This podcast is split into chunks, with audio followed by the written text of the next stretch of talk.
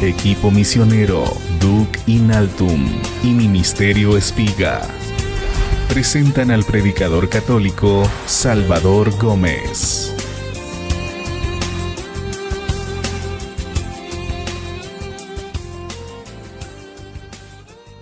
La paz del Señor con ustedes. Esta es la imagen que yo siempre quiero dejar en la mente y el corazón de ustedes. Un hombre con una Biblia en la mano, predicando la palabra de Dios. Ya mi esposa sabe. Cuando yo muera, que me pongan una Biblia. Pero como todavía la historia está en el camino y todavía estamos en la historicidad, hay que seguir adelante. Pero muchos me han pedido, hermano Salvador, ¿y por qué no nos habla un poco del hombre que está atrás de la Biblia? A veces lo hemos oído en algunas entrevistas, en algunos programas, o como me dijo una señora, yo conozco mucho de su vida a través de sus prédicas pero debería ser un programa, debería darnos un testimonio. Y lo acepté, está bien, está bien. Vamos a cerrar la Biblia y vamos a abrir el libro de nuestra vida. Por amor o por curiosidad, usted va a saber quién es Salvador Gómez. Un hombre entre luces y sombras, como todos los seres humanos, como es la historia de la humanidad misma, como es la historia de la iglesia. Capítulos gloriosos y capítulos dolorosos. Si dice el Génesis que Dios nos creó con un poco de barro y nos sopló, eso somos. Un poquito de barro inflado por el soplo de Dios. A veces se nos ve mucho el barro, pero también hay soplo de Dios. Mi nombre es Salvador Gómez. Nací en el país de El Salvador y trabajo para El Salvador. Tuve una infancia muy difícil. El primer recuerdo que yo tengo de mi infancia es que me estaba ahogando. Y yo estaba desesperado y decía, mamá, apaguen el fuego, veía que todo estaba lleno de humo y mi mamá me decía, no es humo, hijo, es que tienes asma. Estás en un ataque de asma. Eso me daba frecuentemente y yo lo único que hacía era gritar, a veces mordía a mi mamá. Mi mamá tenía cicatrices en los brazos de las mordidas que yo le daba en mis ataques de asma. Yo iba a morir cuando era un bebé.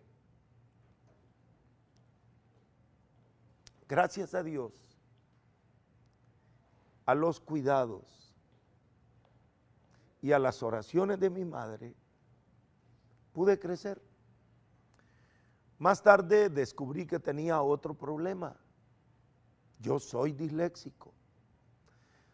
Y lo descubrí cuando me pusieron al primer grado de primaria no pude pasar, me volvieron a poner el segundo año al primer grado, no podía aprender a leer ni a escribir. Las maestras primero decían, este niño es distraído, este niño es aragán, este niño no se concentra. No sabían, como ahora modernamente sabemos, que hay muchos problemas de aprendizaje. La dislexia es un problema de aprendizaje que causa esos problemas escolares. Pero gracias a Dios, y a mi madre y a Lidia. Los que me han oído predicando recuerdan a Lidia, mi maestra de cuarto grado de primaria. En mi libro Educar hacia la libertad, a Lidia, mi maestra de cuarto grado de primaria, logré superar esas etapas difíciles y empezar a recuperar autoestima, empezar a saber que yo podía, que yo iba a salir adelante. Pero empecé con otro problema. esa autoestima, ese recuperar mis ganas de vivir y recuperar ese aquí estoy en el mundo, me, llamó, me llevó a empezar un periodo de mucha violencia, de mucha agresividad, porque todo complejo de inferioridad que está reprimido se convierte en agresividad. Todos mis compañeros se habían burlado de mí, me habían causado mucho dolor porque hasta me pegaban, porque yo, un niño, ya tenía 10 años y estaba en primer grado todavía, entonces todos me golpeaban, todos me pegaban porque yo era bien grandote y los más chiquitos se burlaban de mí.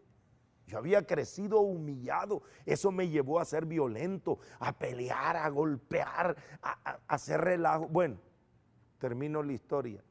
Me llevaron a una correccional para menores de edad.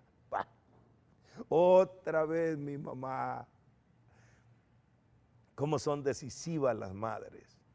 Hijo, te ganaste una beca para darme la buena noticia. Te vas a la correccional. Me mandaron becado dos años. Ahí estuve en quinto grado de primaria, en sexto grado de primaria. Iba a cumplir yo entonces 17 años de edad. Por ahí andaba. Imagínense ustedes cómo andaba mi escolaridad. Pero ahí, ahí Dios me estaba esperando. Ahí comienza, aunque yo ya había hecho la primera comunión porque mi mamá iba a la iglesia, mi mamá era cantora, mi mamá era, mi mamá era, pero yo no era. Simplemente iba, me llevaban. No conocía nada. Para mí Dios estaba en el anonimato. Tal vez era alguien que era parte de la cultura de mis padres, pero en la correccional de menores nos llevaron a una misa. Y ahí, oyó lo que dije, nos llevaron, porque nosotros no íbamos a la misa y a la fuerza.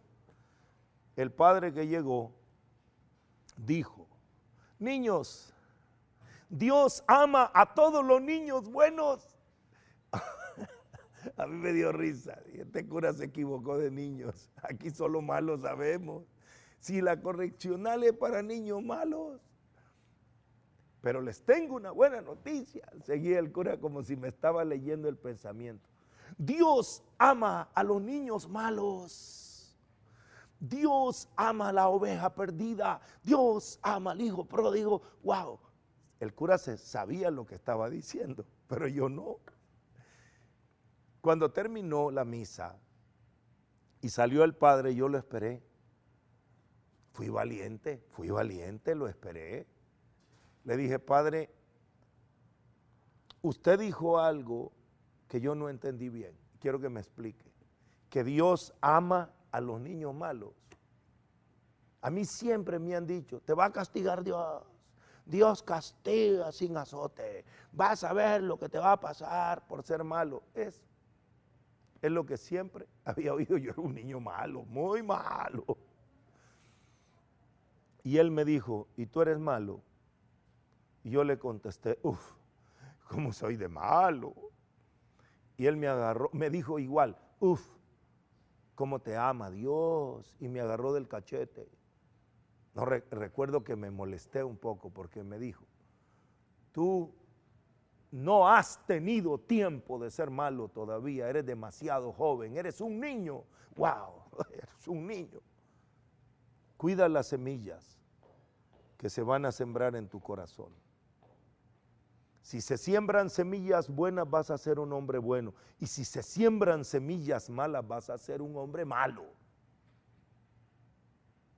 En ese momento yo me quedé pensando, ¿qué quiero ser yo? Yo quiero ser un hombre bueno. Y empezó un poquito mi itinerario, mi reflexión, empecé a madurar, empecé a crecer, vieron que ya estaba listo, me mandaron de regreso a mi casa, había surtido efecto la correccional, pero el Señor me estaba esperando en mi casa con una sorpresa mayúscula. Mi papá, don Antonio Gómez, había empezado a transformar también su vida, porque veníamos de una historia difícil no solo por la pobreza extrema en la que habíamos pasado los últimos años, sino por todos los conflictos que ocasionaba el alcoholismo de mi padre, los problemas que habían. Él tenía que trabajar fuera, o sea, mi familia en los últimos años se me había descontrolado. Pero cuando llego a, después de la correccional, encuentro una casa ordenada, encuentro una familia unida, encuentro algo diferente, un ambiente familiar diferente. Y yo digo, ¿qué es esto? Y es que mi papá había hecho un cursillo de cristiandad y le habían enseñado a amar a Dios, a visitar a Jesús en el Santísimo, a ir a la iglesia. Ahora me extrañó, porque lo primero que hizo mi papá cuando yo llegué de regreso fue decirme, hijo, mañana vamos a ir a visitar a un amigo.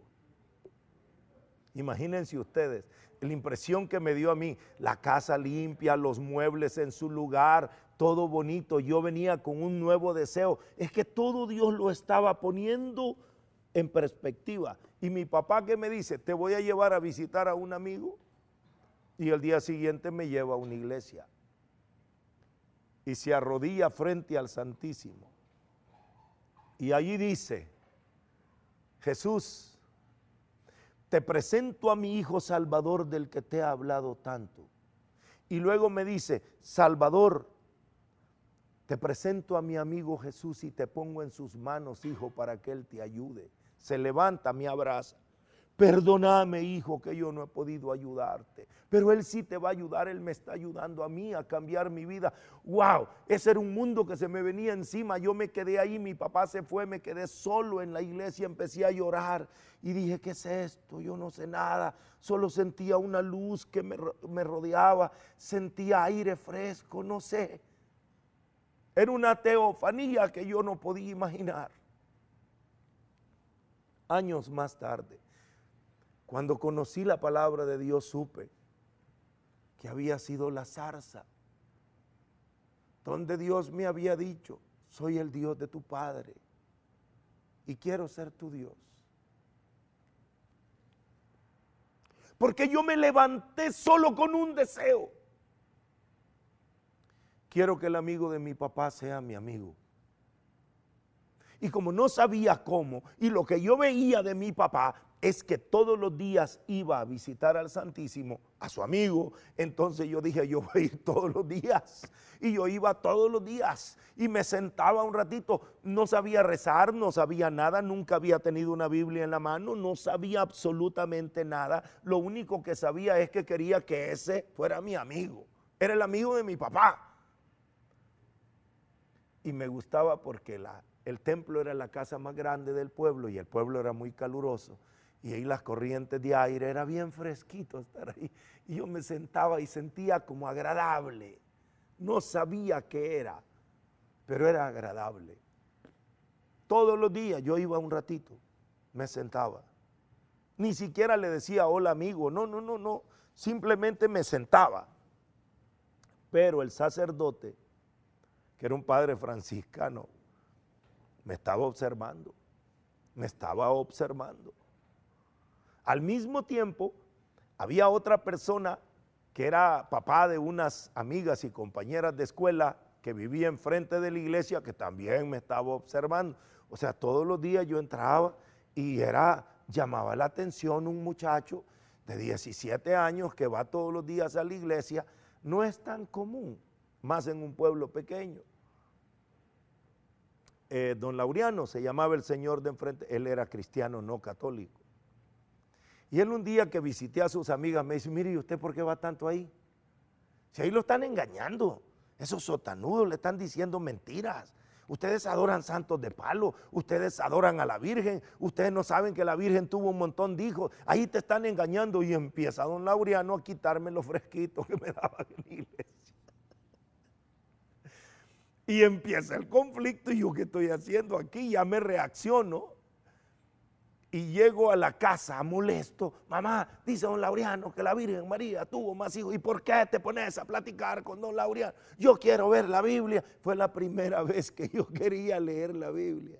Pero la quería leer para buscar el conflicto, para buscar dónde está que la Virgen tuvo más hijos, que los santos de palo son imágenes. O sea, iba a tener un contacto muy triste con la palabra de Dios. Dios bendiga a los hermanos que provocan esos encuentros traumáticos con la Biblia.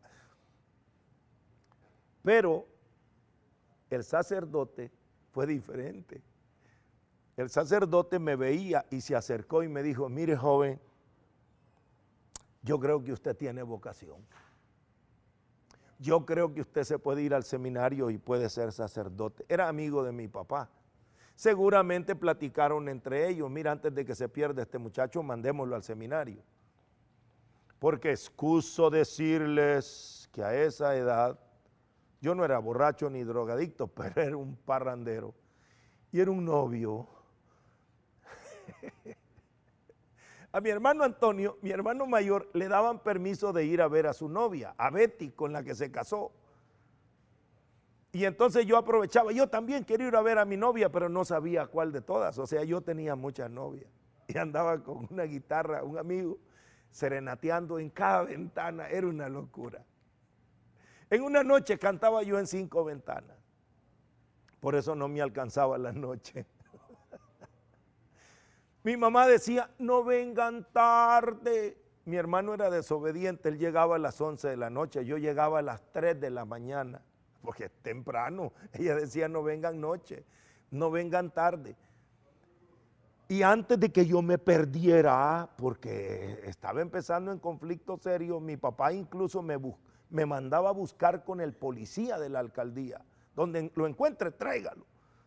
Porque yo andaba en la noche en la calle, no era un hombre malo, pero era un hombre vacío inestable emocionalmente seguramente, porque una persona que tiene un montón de novias es inestable. El padre y mi papá, seguramente, eso nunca me lo dijo mi padre, pero el que me habló fue el sacerdote, me mandaron al seminario. Esa es otra etapa. 17, iba a cumplir 18 años de edad. Voy al seminario franciscano Fray Junípero Serra en Planes de Rendero, El Salvador, a estudiar el segundo año básico. Ahí estaba yo. Mi novia me fue a dejar, o al menos con ella estuve la última vez antes de irme, lo que sea. Cuando llegué al seminario era raro esto. Esto era raro, esta no era la correccional. Aquí a la capilla, a rezar, misa, cenamos todos juntos, el día siguiente en la mañana levantarse a la iglesia, a rezar otra vez. Y yo decía, ¿y esta rezadera qué es? Seminario viejo. Y los que van ahí quieren ser sacerdotes. Yo ni sabía lo que era eso. Ay, los primeros meses fueron terribles, terribles golpeando. La violencia de este hombre siempre estaba y jugábamos basquetbol y codazos y golpes, pelea. Hasta un cuchillo me sacó un hermano y yo ahí nos dimos. ¿Y qué es esto, Dios mío? El padre Juan Luis, que era uno de los formadores del seminario, me agarró del brazo y me sacó a la calle. Me arrastró, me sacó. Venga, fuera. Y cuando me tenía afuera me dijo, ponga un pie afuera y un pie adentro. Me puso en la puerta, así, un pie adentro y otro afuera. ¿Dónde quiere estar usted? ¿Adentro o afuera? Yo no sabía, le dije adentro. Pase, párese adentro. Me paré adentro y me abrazó el hombre. Y me dijo, tenés que ser santo. Aquí has venido para entregarte a Dios. Tenés que ser santo. Vení, me dijo. Me llevó a su cuarto. Me sacó una reliquia del Padre Pío de su sangre. No sé si era su guante o no sé si era del costado, de donde fuera. Me puso la mano y me dijo, conságrate a Dios. Me dio la vida del Padre Pío, un librito y me dijo, léelo, léelo y trata de ser como Él. Ay, hermanos, ese fue mi Damasco. Ahí tuve mi encuentro con Dios. Él me regaló un reloj, cronómetro. Me dijo, lo primero que vas a hacer es orar por lo menos una hora frente al Santísimo todos los días. Y te doy el reloj, me dice, para que cuando te arrodilles eches a andar el cronómetro. Y cuando te levantes lo pares. Y en la noche mirás, si te falta media hora, te quedas media hora de rodillas. Si no querés quedarte en la noche, durante todo el día, hace 10 minutos, hace 5 minutos y así vas a terminar. Ese hombre era un maestro. Dios te bendiga. Donde quiera que estés. Juan Luis Lázaro.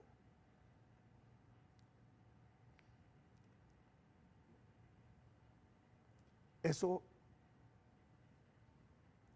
hizo un cambio en mi vida. Nadie puede pasar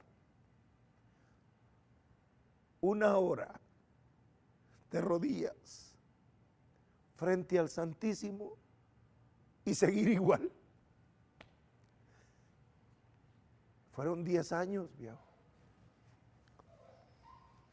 Eso me duró 10 años, todo mi estudio. Y Rosario y Via Crucis. Recuerdo que cuando me enseñaron a rezar el Via Crucis, las 14 estaciones, era un muchacho de 20 años, creativo, porque eh, toda mi creatividad, toda mi fuerza la encaucé en servir a Dios. Yo fui un muchacho bueno, como decían después mis formadores, este es un, fenómeno, este, este, es precoz, este tipo, y hasta ya lo decían, y tenían razón los más viejos. El padre Filiberto Dal Bosco, este no va a ser sacerdote, decía. Este es demasiado, es un geniecillo muy joven. El padre Nilo Cúquiaro, mi rector, cuando mi papá le preguntaba cómo está, frenando a Salvador, frenando a Salvador, frenando. Es que yo tenía un ímpetu tremendo. Yo fui un muchacho siempre con esa violencia que bien encausada se convirtió en una fuerza. Pero cuando me enseñaron a rezar el Via Crucis, yo quería modificar el Via Crucis. Digo, padre, el que hizo esto no lo hizo bien. Déjeme a mí hacerlo. Porque mire, hay una estación que se repite tres veces. La primera caída, la segunda caída, la tercera caída. Quitemos las dos caídas y pongamos mejor otras estaciones. Se pone a reír el padre. Eres demasiado joven para entender eso. Sigue caminando. Y vas a saber que en el camino de la vida lo que más ocurre son las caídas. Es lo que más se repite. No entendía. Lo tuve que entender después. Pero qué bueno que ya lo había oído para cuando me tocó vivirlo.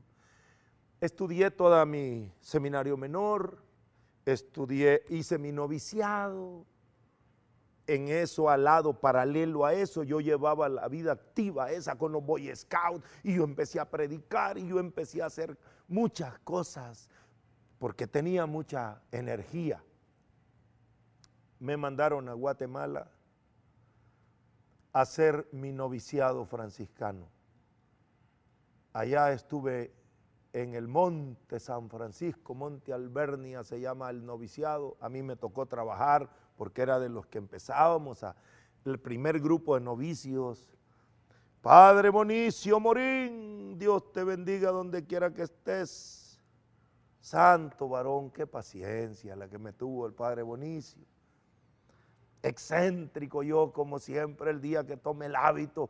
Cuando uno tome el hábito se quita un suéter para demostrar que uno renuncia al hombre viejo, se quita una jacket, se quita algo y se reviste del hombre nuevo. Pues yo me arranqué el suéter, los botones y el padre Bonicio, muchacho, no sea violento.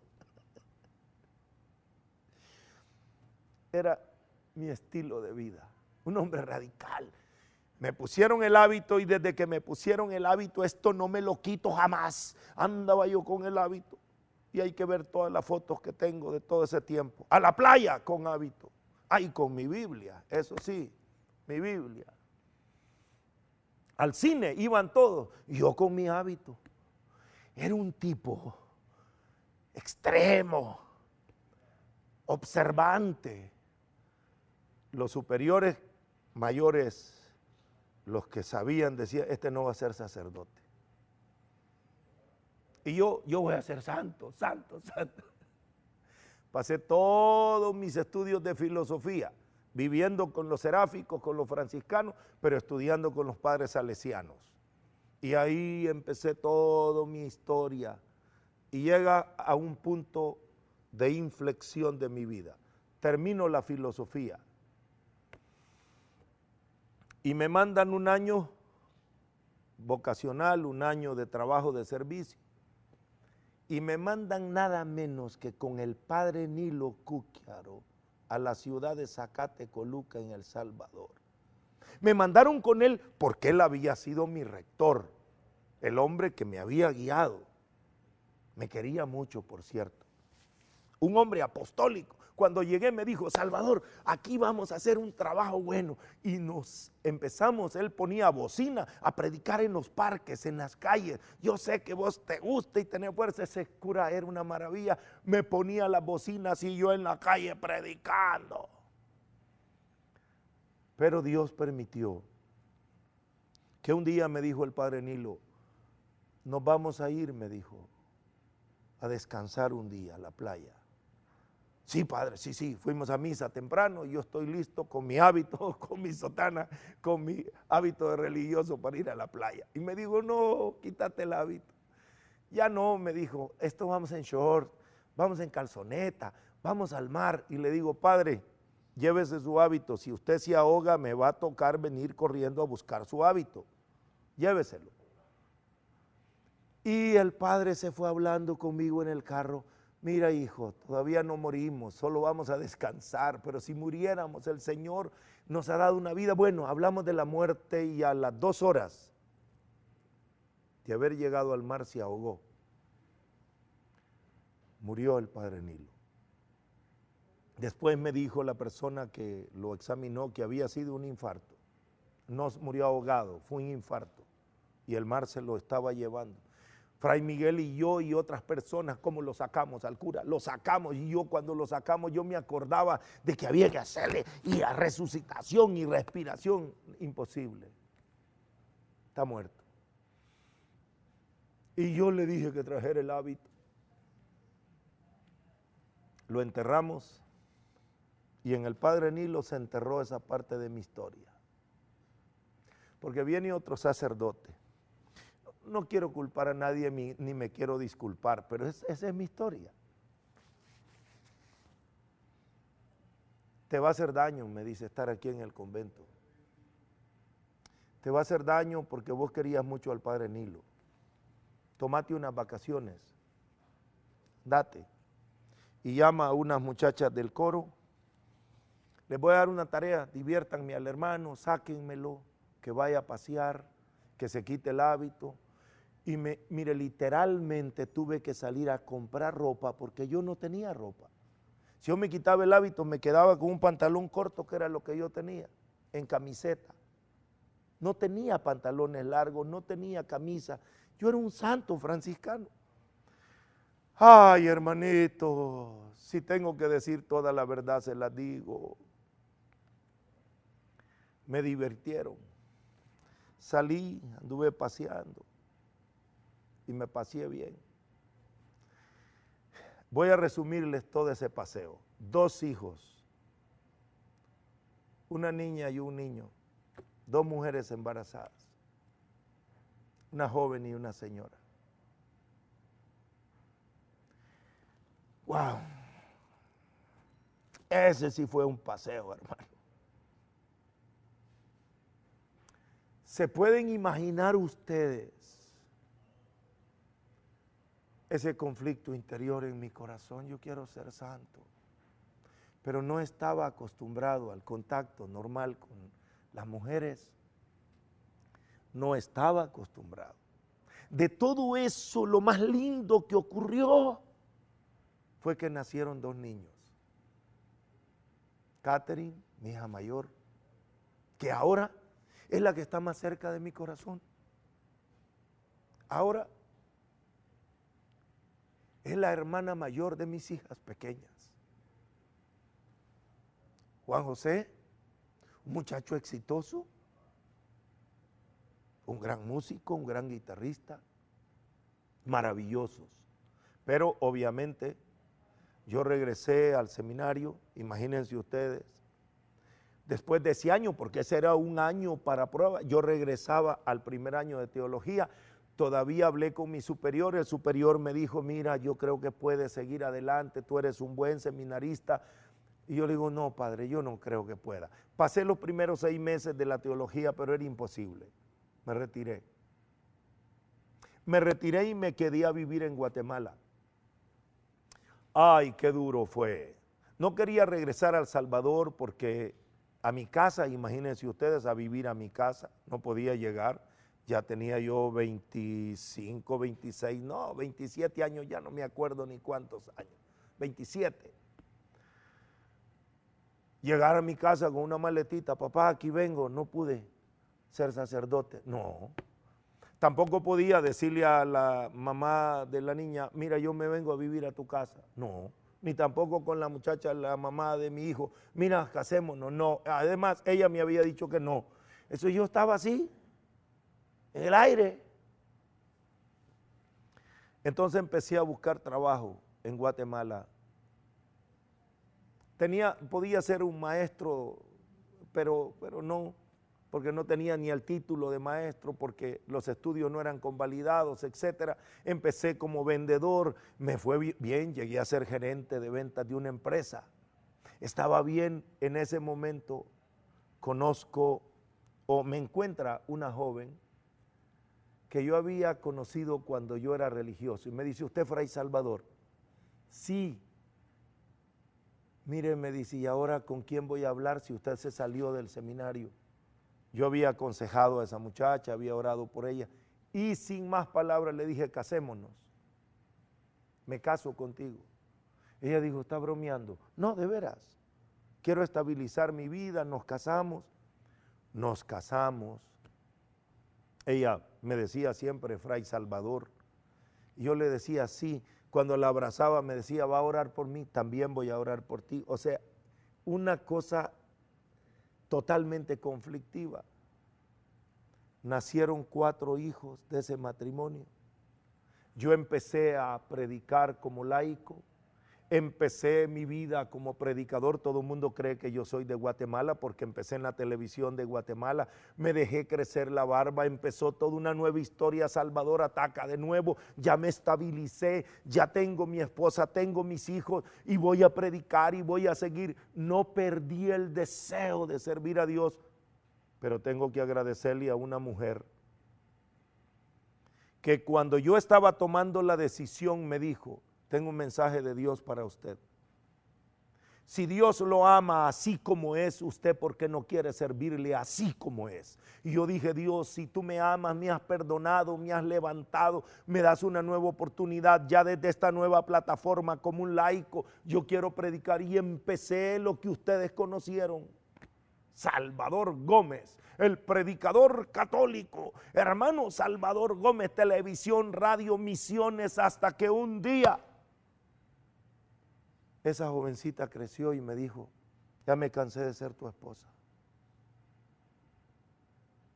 Ya me cansé de ser la esposa de Salvador Gómez.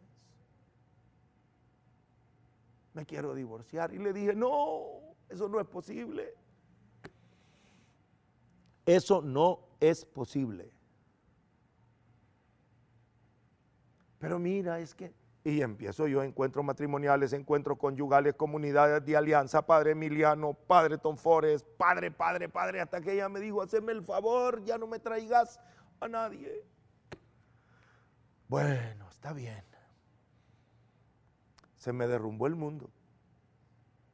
Pasé el momento más duro de mi vida. Recuerdo un día que yo estaba orando de rodillas.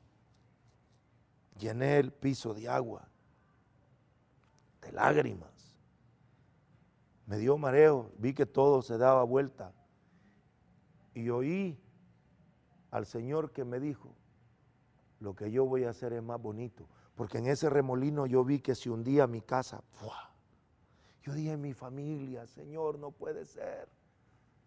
Pero ese día yo confié en Dios y dije, está bien, voy a poner esto en el tribunal eclesiástico. Si el tribunal dice que hay nulidad, nos separamos. Si no hay nulidad de matrimonio, no hay divorcio. Es más, el tribunal me reclamó, ¿y por qué no hay divorcio? Porque ustedes no me han dicho si hay nulidad. Es que no se puede. Primero tiene que haber divorcio y después tramitar la nulidad. Es que yo no quiero nulidad si no hay divorcio. Bueno, era un lío. Gracias a Monseñor Efraín Hernández, canciller de la Curia de Guatemala en aquel momento. Tuvo tanta paciencia. Me ayudó, hicimos el trámite, total, se decretó nulidad de matrimonio. Le di mi argolla a María Elena, María Elena eres libre, que Dios te bendiga. yo me fui a vivir dos años con unos amigos antiguos de Guatemala porque yo quería estar con una familia, soy hombre de familia. Mis dos hijos mayores querían irse conmigo, les dije, no, no, no, ustedes en la casa grande con su mamá, yo vengo siempre, los proveo, no rompamos más la familia, no hagamos tantos cambios al mismo tiempo. Sus hermanos pequeños lo necesitan, más chiquito tenía 12 años. Bueno, decidí qué voy a hacer con mi vida. A obispos, amigos míos, me decían, mira, termina tus estudios, te dieron nulidad, entonces te puedo ordenar sacerdote si quieres ser sacerdote, pero un director espiritual mío me tocó. Ah, no tenés madre santo, me dice. Vos ya comiste jamón, no vas a poder ser vegetariano. Te va a costar el celibato. Mejor casate. me casé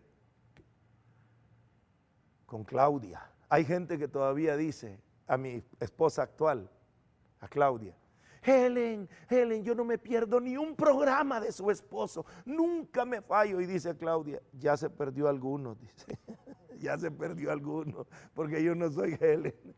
Helen ya murió. Fíjense qué cosa. A los tres años de la nulidad, la que era mi esposa, María Elena, murió de un cáncer terminal. Ella quería estar sola y el Señor dijo, no, yo te quiero conmigo y se la llevó, descansa en paz. Fui con mis hijos mayores a la tumba, no el día del entierro porque no estuve. Señor, bendícela y descansa en paz. Punto y aparte.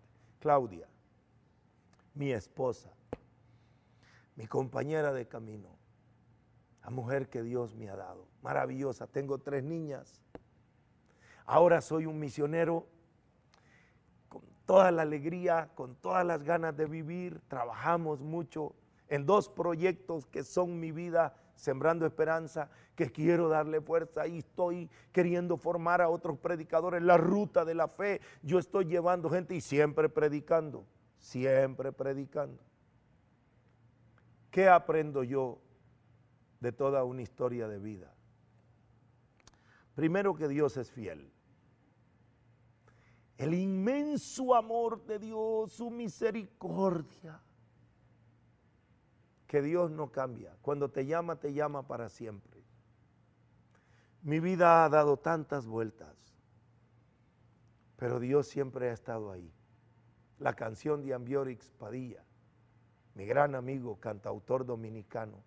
Sé que he perdido muchas cosas en la vida, menos la vida porque mi vida está guardada en su amor. Eso es clarísimo. Nada me separará del amor de Dios. pase lo que pase. Aprendí que Dios me ama siempre. Eso me ha vuelto un poco más agradecido. Yo predico porque tengo un corazón agradecido.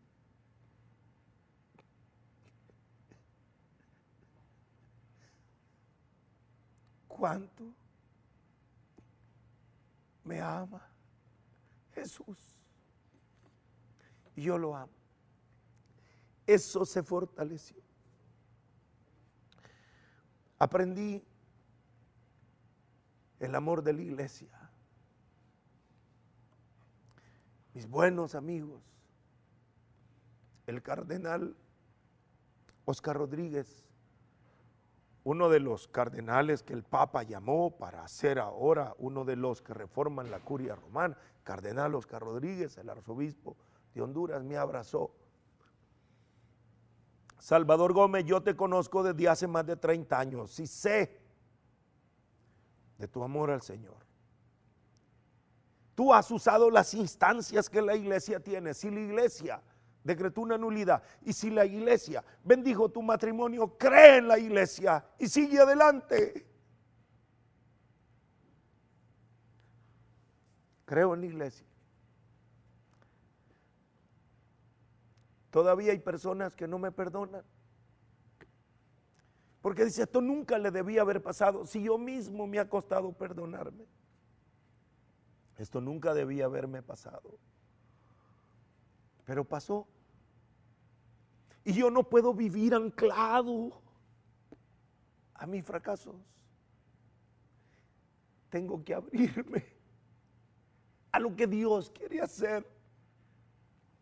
Gracias a los obispos a los presbíteros. Y lo voy a decir con mucha claridad. He encontrado más rechazo en los laicos, porque han sido los más defraudados. He encontrado todavía gente que ahora que ya tengo más, voy a cumplir 14 años de casado, que tengo tres niñas, una de 13 años, una de 12, una de, de 6, ahora que estoy ya bien estable, todavía dice, el hermano Salvador no puede venir a predicar porque se divorció.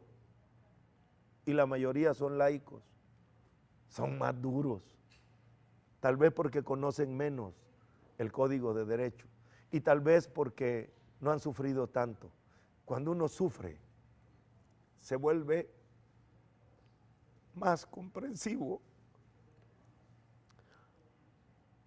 más tolerante. Pero Dios me ha rodeado de amigos. Tengo muchos buenos amigos. Mis compadres. Dios me ha dado familias. Alfredo Paredes, Dorita Paredes del Salvador son mis hermanos entrañables. Mi grupo de oración, todos los martes, ahí estoy en el Santísimo. Sería largo mencionar todos los nombres. Tengo amigos en Nicaragua, en Costa Rica, tengo amigos en República Dominicana. Uh, mi compadre César y Fanny esa gente de matrimonio feliz, cómo me han apoyado, me han dicho, hermano Salvador, apreciamos lo que Dios ha hecho en tu vida y lo que a través de ti está haciendo en nosotros. Gracias. Gracias por seguir creyendo. Gracias por seguir escuchándome. Gracias por seguir leyendo lo que escribo. Gracias por estar a mi lado creyendo en lo que Dios está haciendo y va a seguir haciendo. Porque hasta aquí siento que estoy todavía medio camino de mi vida. Dios tiene una promesa, yo sé que voy a vivir muchos años. Tuve una visión, me vi como un anciano predicando. Sé que voy a vivir. Y voy a vivir para servir, para agradecerle a Dios y a todos ustedes que a pesar de esta historia, que es de luces y sombras, siguen recibiendo la palabra de Dios. Aunque sería mejor un canal totalmente limpio, pero la palabra de Dios crea un efecto por sí misma. Sí, la santidad del ministro ayuda mucho y me comprometo a ser santo. Me comprometo a ser lo menos indigno posible de seguir este ministerio. Pero oren para que el Señor me mantenga siempre sano, alegre y dispuesto a seguir predicando. Que Dios siga hablando a lo más profundo de su corazón y recuerda, pase lo que pase, nada te separe del amor de Dios. Toda historia con Dios es una historia de salvación. Que el Señor te bendiga. Equipo misionero Duc Inaltum y Ministerio Espiga presentan al predicador católico Salvador Gómez.